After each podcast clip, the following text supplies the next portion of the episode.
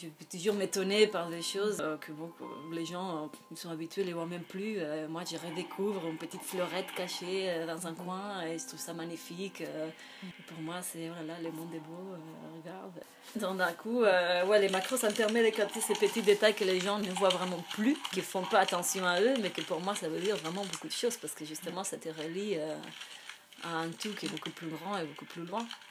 Par exemple, j'ai pu trouver dans un coin, euh, je sais pas, dans un coin au sol, quelque chose que moi, ça va me faire penser à, un système planétaire ou à une énergie, à des protons et neutrons qui sont en train de vibrer.